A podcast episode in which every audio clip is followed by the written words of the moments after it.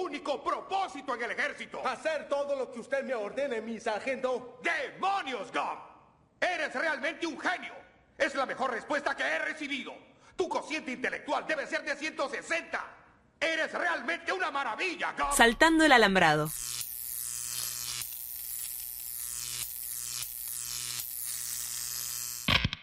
Niño Wood.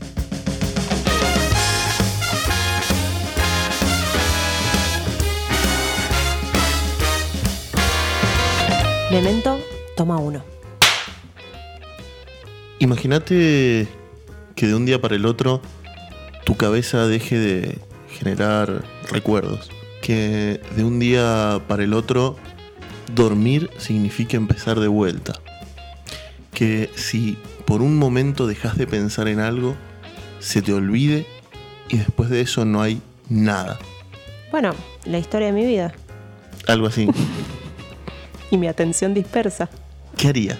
Mmm, ¿qué haría? No sé, porque la verdad que es complicado, ¿no? Estar haciendo algo que de repente colgás y listo. Mente en blanco. Chao, empezás de vuelta. Es como un empezar de vuelta, pero no del todo, porque es a partir de un momento en específico. Bien. O sea, mm, cero recuerdos nuevos. Claro, claro, de un momento vos venís, qué sé yo, hoy, salís de acá del estudio, nada. No sé, ¿vos qué harías? ¿Te tatuarías todo el cuerpo, por ejemplo? ¿Para recordar? Yo creo que no. Me, di- me dieron una solución ayer. Me, me- me proporcionaron una solución que al parecer sería más simple. A ver. Una grabadora de audio. Y, pero si te olvidas de darle play. No, pero eso sabes hacerlo. Porque no te olvidas de todo. No, no, pero te olvidas de que tenés que darle play. Como la película, como si fuera la primera vez, la de, la de Drew Barrymore y, y Adam. Sandler. Había que recordarle que había que darle play. O sea, es tan simple como una notita que diga, dale play. Sí, pero ¿y cuando sos vos solo contra el mundo? Porque en esta otra peli había ahí como un sistema familiar que acompañaba, pero acá estamos hablando de un chabón solo con un objetivo. Bueno, su sistema tampoco era perfecto, claramente. Pero él plantea en un momento, plantea durante toda la película que su sistema es infalible. Que si él es metódico y él es repetitivo, nada se le va a escapar de, de su control.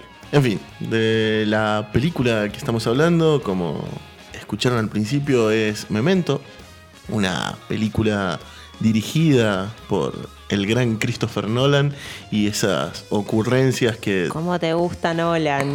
Sí, ah, pero- Dale, confesalo, ya sí, está. sí, me gusta, me gusta, me gusta, lo quiero. Una- un crash con, con Nolan. Sí, sí, pero sobre todo lo viejo de Nolan. Bueno, esta peli es del 2000. Claro, O claro, sea, es, es bastante vieja. es la segunda o la tercera película de Nolan, de hecho.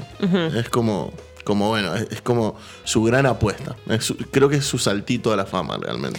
Bueno, creo que es una buena película. La temática, el, el- el guion, todo está muy bien. Yo desde mi humilde lugar te voy a decir que me parece un poquito lenta. Sí, Sí, pero, pero realmente como concepto creo que está, que está genial.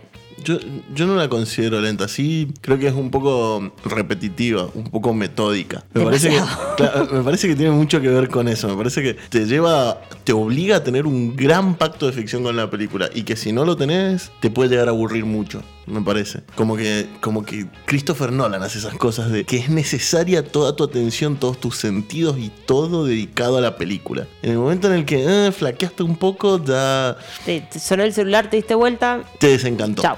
Listo. Bueno, sí, un poco tal vez me pasó eso, que en algún momento me distraje y después me, me costó bastante volver a engancharle el hilo a la peli. Pero de todas maneras sigue siendo una buena película. Sigue siendo una buena película para ver y recomendable. Es que sí, es infaltable. Pero me parece que también es como importante mm, hablar quiénes ¿Quién es, la hicieron pro- esta película. quiénes la protagonizan? El protagonista, el principal, es Guy Pearce, que es quien hace de Leonard Shelby. Este tipo que se olvida de las cosas, que a partir de un accidente empieza con estos problemitas de memoria y anda buscando al asesino y violador de su esposa. En el medio se va cruzando con personajes que, como esta película empieza como con el final, y va yendo para atrás y vuelve un poquito y va un poquito más para atrás y vuelve un poquito. Van apareciendo estos personajes que, bueno, vamos a lo largo de la película descubriendo cómo se relacionan con él. La otra protagonista la protagonista femenina es Carrie Ann Moss, más conocida como Trinity Trinity, sí. en totalmente. Matrix. Este, y después tenemos este actor, que es Teddy, que es este personaje raro, que no entendemos si es el amigo, si no es el amigo, si está del lado de él, si lo persigue, si le miente, que está interpretado por John, Joe perdón, Pantoliano. Yo- no- Tal vez el nombre no te suena, Sí, sí, totalmente. pero ha salido en innumerables películas. Es como, a mí me da como que es muy Woody Harrelson. ¿Viste ese personaje que es secundario, pero el chabón es bueno? Deja su marca. Sí, igual me- parece que también está asignado por una de las peores películas de todos los tiempos y por una de las mejores películas de todos los tiempos. Y eso, eso hace que vos veas esa cara y, y te debe sí o sí a lugares. Eh, ¿Cuál es la peor? Cuidado bebé suelto. Bueno. claramente. Pero Eh, es, la, sí. es la que lo lleva a la fama, pero es mala. Pero todos vimos esa peli. Claro, claro, pero es mala, es mala. Sí, bueno, a ver, un bebito suelto que anda por ahí paseando por la ciudad y no le pasa nada, sí, es bastante, bastante fantasiosa, ¿no? No es buena, pero es esas pelis que te ponía Telefe a la tarde un sábado y decís, "Bah, me quedo a verla. Sí. Y por otro lado, Matrix. Matrix, claro, claro. Matrix justamente con, con Carrie Ann Moss, que es el, el que los traiciona a todos. To- Eh, to- Todos deben acordarse de la escena de él comiendo el bistec y diciendo, yo sé que no es nada, pero qué bien sabe. Exactamente. De todas maneras, me parece. Bueno, también sale en una de mis series favoritas, que es Sense8, que también es un personajito que tiene ahí, pero que a la vez marca mucho a uno de los protagonistas, que es Will, que es su hijo. Y después el protagonista, otro, otro actor raro. Porque es como que hizo esta peli y el resto de las películas que ha hecho ha participado en películas importantes. ¿Qué sé yo? Ha estado en El discurso del rey, por ejemplo, o en Iron Man 3. Pero. Claro. Si yo te digo también Guy Pearce, no sé, no tengo ni idea quién es, capaz que le ves la cara y más o menos lo ubicás. Es como que quedó el chabón de Memento, pero no lo relacionás con el resto de las películas que ha hecho. Como por ejemplo, La máquina del tiempo.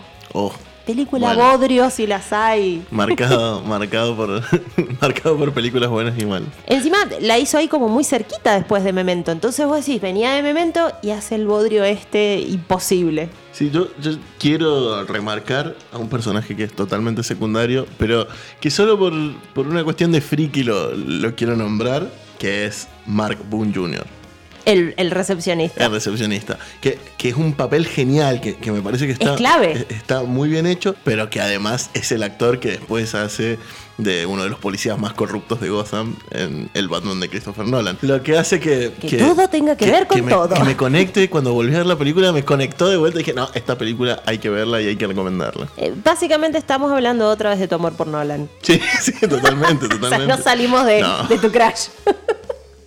Pero bueno, la película es buena. Hay que verla. Mm, No vamos a spoilear tanto. Igual es una película. yo- eh, con el tema del spoiler, a mí me pasa que ya tiene 21 años la peli. Sí, igual... De todas maneras, hay gente que no la ha visto. Vamos a respetar eso. No, no vamos a arruinar finales. Por lo tanto, también me parece que estaría bueno que en estos minutitos que nos quedan, si querés ver la película, no nos escuches más. Y anda a ver la película. Y después nos escuchás y, y nos decís qué onda, si coincidís o no con nosotros. Exactamente. Así que a partir de ahora, alerta spoiler. Para empezar, Guy Pearce con este, en este papel de Leonard Shelby, un tipo que, como decías, busca al asesino de su esposa, que tiene este problema de perder la memoria y que a su vez se anota todo. Todo lo que él cree totalmente necesario en su cuerpo a través de tatuajes. Pero además anda con una mm, Polaroid para todos lados. Exacto, y le saca fotos a, a- a los lugares donde está, al hotel donde se hospeda, el auto para saber que ese auto es de él, a la gente para acordarse, para ubicarla. Y me parece, me parece clave algo que, que dice todo el tiempo el protagonista, que es esto de a los hechos no se los puede rebatir con nada. Los hechos son hechos. La memoria eh, Te puede jugar una mala te puede pasada. jugar una mala pasada, pero los hechos jamás. La película un poco se trata de eso, de, de demostrar que en realidad la perspectiva es lo que no tiene que fallar. Porque Exacto, como de una misma situación, dos personas que están ahí pueden tener recuerdos totalmente diferentes. Y ahí empieza, me parece, la, la cuestión y que me parece un personaje totalmente importante, el de Sammy Jenkins, que Totalmente. O sea, todo el tiempo estamos nombrándolo, estamos escuchando la historia de Sammy Jenkins. que, que marca. Y, y que también en esa cuestión de que hay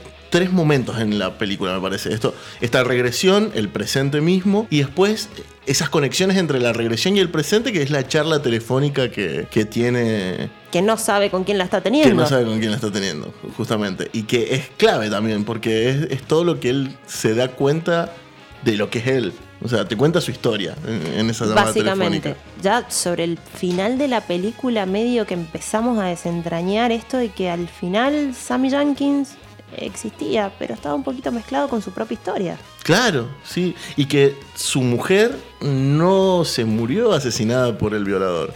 Se murió de una manera más terrible. Claro, bueno. Y que esta dolencia, esta, mm, este problemita que tiene eh, Leonard es un némesis porque hace que, que todo lo que él crea que por lo metódico y por lo que está bien sea bueno, todo lo que está mal. Bueno, es el recurso al que se termina él aferrando para soportar un poquito su vida. Y con este objetivo de, bueno, alguien mató a mi esposa, entonces me voy a pasar la vida buscando y elijo creer la historia que me estoy contando, la historia que me estoy armando. Claro, pero en el medio de eso, Natalie le juega las mil y un pasadas y que... Natalie es excelente, porque se lo da vuelta como una media. Pero, pero un poco, uno al principio dice, ay, qué perra, ¿no?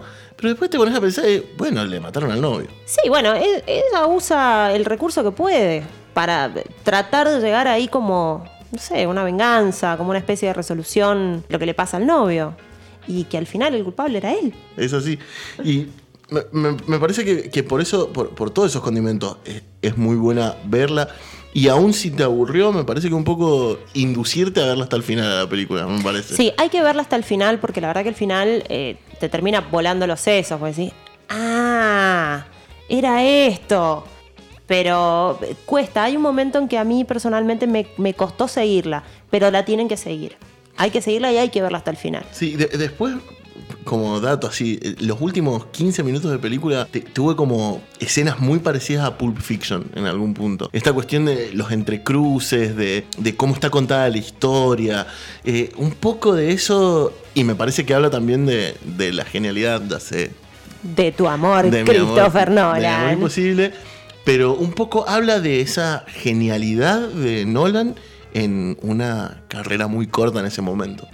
Sí, la verdad que sí. ¿Cuántos años habrá tenido Nolan en ese momento? Jovencísimo habrá Sí. sido. Sí, sí.